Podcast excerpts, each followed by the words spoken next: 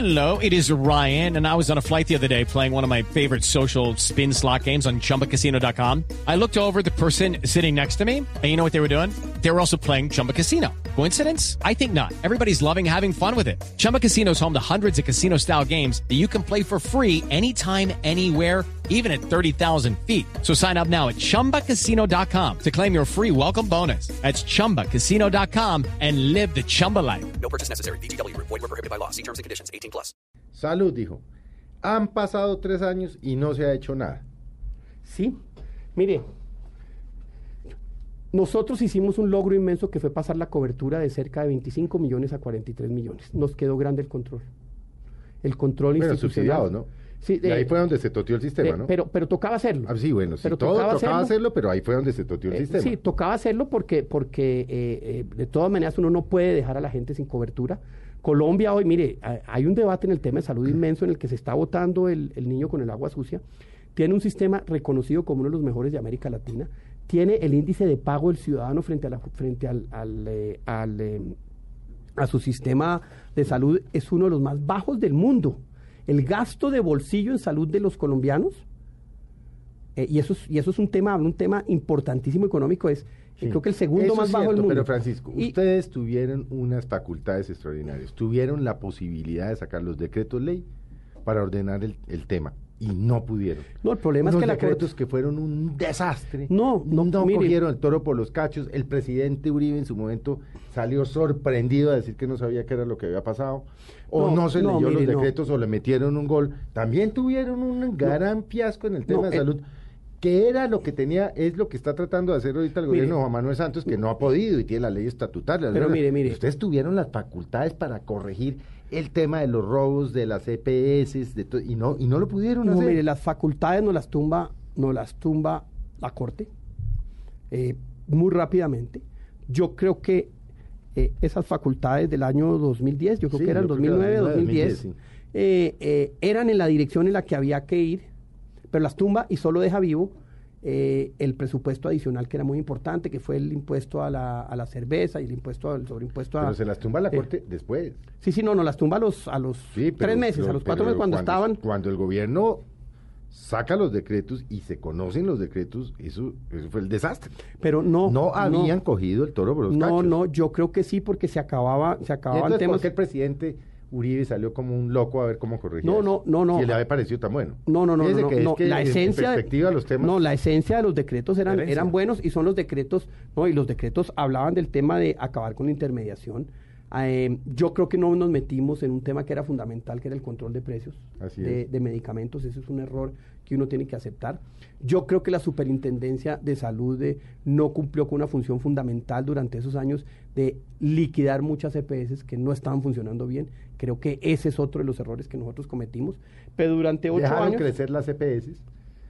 Eso, pero eso no es malo si usted Dejaron crecer la, la... corrupción en las EPS, tal vez porque la superintendencia no quiso vigilar, como usted lo está diciendo, pero el hecho concreto es que cuando Santos llegó aquí el 7 de agosto del 2010 encontró el tema de salud, sí, con una cobertura superior, Con y muchos no sé qué, recursos. con recursos, ¿no? pero también echa un caos. No, no, con, con problemas de control, eso hay que decirlo. Con la diferencia de que la diferencia de que cuando el presidente Uribe abocó el tema llevaba siete años de Sí. gobierno, porque arrancó en el 2001, él conocía la, la- la ley 100, porque él fue el ponente de la ley, conocía los problemas y tampoco hizo nada. No, pero es que yo creo que no, yo, yo, yo le quiero ser muy sincero, yo creo que, que, que el sistema sí necesita ajustes, ajustes profundos, pero no necesitamos desbaratarlo. El sistema de aseguramiento de Colombia es visto por la OMS, por la OMS, no por, no por este gobierno, el anterior, como uno de los mejores sistemas de aseguramiento del mundo.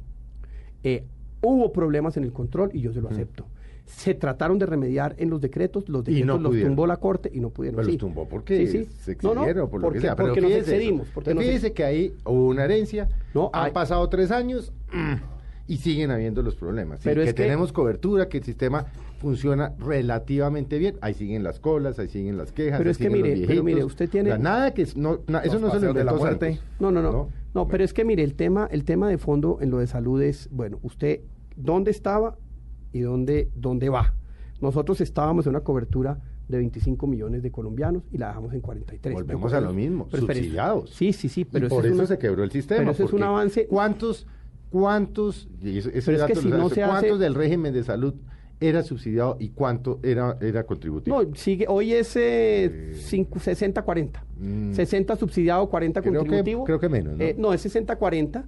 Eh, lo, lo, lo óptimo debería ser al revés. 60, eh, 70 contributivo y 30 Claro. subsidiado. Pero aquí hay unos incentivos para, para no ser formal, brutales.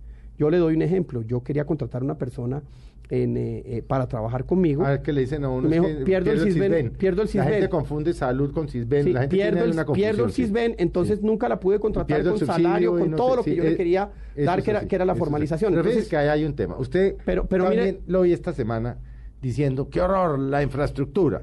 Y entonces uno se pone a mirar y dice, bueno, la infraestructura, sí, llevan tres años, tienen los recursos, están acabando el plan 2500 que dejó Andrés Uriel y no sé qué cosa. Pero también encontraron un caos en todo el tema de las primera, segunda y tercera, no tercera generaciones, no todas atribuibles al gobierno de, de- Pero mire, de- déjeme- de- del presidente Uribe. Entonces, le tocó al señor Andrade sentarse tres años y a los dos ministros decir, bueno, ¿qué es lo que vamos a hacer para que no nos sigan pasando lo de Comsa, lo de la autopista de no sé qué, lo de Bogotá, Girardot, o sea, lo que todos conocemos? Fíjese. Mire, mire, déjeme Pues, le termino lo de salud porque no me dejó, de déjeme, salud. déjeme lo de salud porque no me deja terminar. no me va a solucionar No, no, la salud porque eso es insolucionable. No, no, es, es muy solucionable. No, es muy solucionable si se hacen las cosas bien y creo que no vamos en la dirección correcta. Usted nos imagina, mire, las transacciones que va a tener que hacer Salud Mía van a ser más o menos el triple de las transacciones que hace Bancolombia, una empresa eficiente eh, todos los días. Imagínese una entidad nacional pagando una factura de 15 Expliquemos rápidamente qué es Salud Mía. Es- Salud es- Mía va a ser el... el Es una va entidad nueva que, que, donde van a llegar todos los recursos. y todos los recursos y, y va a generar todos los pagos. Eso le va a pasar lo mismo que el Colpensiones, pero a la N. A la N. Imagínese un pago de 15 mil pesos de esta EPS a un médico. Sí. Esa no se le va a demorar 25 años. Pero bueno, eh, eh, yo creo que ahí hay unos problemas fundamentales. Lo que sí es cierto es que cuando usted hereda o cuando llega un gobierno, usted lo primero que hace es solucionar los problemas del anterior. Eh, las herencias, digámoslo así, y uno tiene que reconocer los, los problemas, y yo reconozco en el tema de salud los problemas que nosotros dejamos, sobre todo en un tema de control, de erradicación de EPS, de control de medicamentos, de quizás más recursos, etcétera. Ese camino, si se hubiera tomado desde el día uno, hoy estaría solucionado, pero tuvimos tres ministros de salud, tres tres ministros de salud en tres años. Dígame, eh, eh, que con semejante lío, usted en una empresa cambiaría un vicepresidente financiero cada año, un vicepresidente operativo cada año. Pero el gobierno de Uribe tuvo uno y mire lo que dejó. No, pero, pero, pero dejó, tampoco es garantía pero, de no, nada, pero dejó, no dejó cobertura, perdóneme, pero dejó Sí, bueno, cobertura de otros 25 a temas ahí. 43. Doctor, Eh, venga, doctor eh, pero, pero espérese, que el diagnóstico ya está hecho. A mí me gustaría saber cuál es su propuesta para el problema de la salud. No, mire, aquí la propuesta tiene que ser que ojalá, primero, una erradicación eh, muy grande de muchas de las EPS que, que, que no funcionan.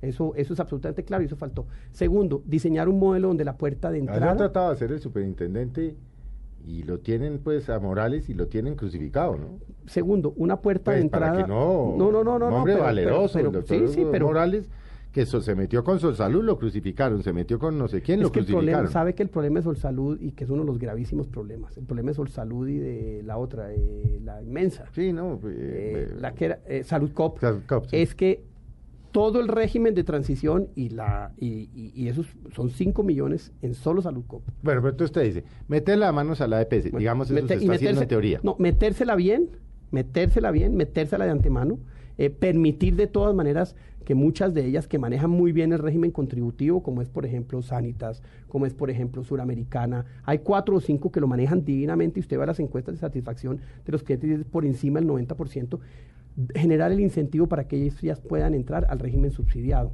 Mire, el lío del régimen subsidiado es que se crearon unas eh, eh, EPS del régimen subsidiado que se convirtieron en negocios políticos, Mm. eh, De paramilitares. o de corrupciones, Sí, sí, de guerrilla, todo eso. Y ahí es donde uno necesita que lo que funciona bien del sistema logre trasladarse allá. Uno. Dos, hay que manejar un tema de entrada. Mire, lo que está pasando, eh, ayer precisamente hablaba con la gente de Sanitas. Ellos en unas unidades especiales están atendiendo cerca de 20 mil personas, eh, donde llegan con los problemas Mm. básicos fundamentales y no tienen que aterrizar en el hospital. Allá se le demora a usted máximo, máximo, máximo tres días una cita eh, de uno, es, obviamente si hace una cita mucho más profunda y mucho más grave, inmediatamente remitió al especialista.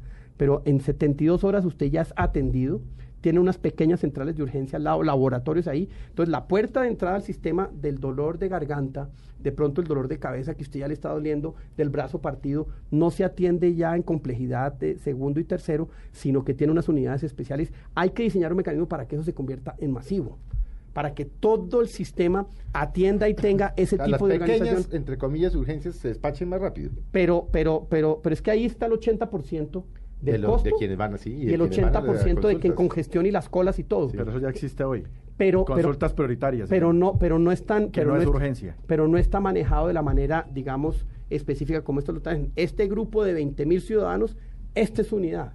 Entonces usted ya sabe que ahí esas 20 mil ciudadanos tienen su problema de salud resuelto y el 80% se resuelve ahí y el otro 20% ya pasa a un tema de complejidad. La mayoría de, de- de las atenciones primarias que hoy se dan, pues están en manos de los municipios y eso es el horror. Allá no lo atiende nadie porque hay 25 camilleros y un médico Mm.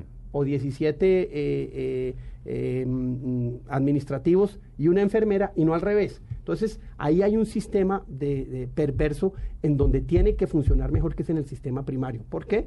Porque en muchos lugares está en manos de los políticos. Y ahí hay que acabar con eso para que, si usted soluciona el proceso de atención primaria en salud, usted resuelve el 80% del problema. Y el segundo tema es alto costo. Mire, hemofilia. Hemofilia le vale al sistema 1.6 billones de pesos. 1.6 y son 4 mil personas en Colombia. 1. punto- Si usted no diseña un mecanismo para manejar el alto costo paralelo, que arranque desde el principio, es decir, el, que tiene esa enfermedad, si usted lo maneja bien desde el principio, si lo deja deteriorar, el paciente le vale 10 veces eso. Pero si usted lo maneja bien desde el principio, el costo se reduce a la mitad. Entonces se necesita una atención totalmente distinta a diabetes, hemofilia, VIH, SIDA, esas enfermedades que son de altísimo costo, que son muy poca población, pero que se pueden comer el 50% del presupuesto en la salud. De esas dimensiones es, entonces usted necesita racionalizarlo de esa manera. Una mejor puerta de entrada, un mejor manejo de, de- de- alto costo y el otro elemento es una, eh, un control de medicamentos, un control de EPS y un control al servicio que, que esa es la base fundamental de una reforma. No creo que sea el gigantismo que hoy se monta.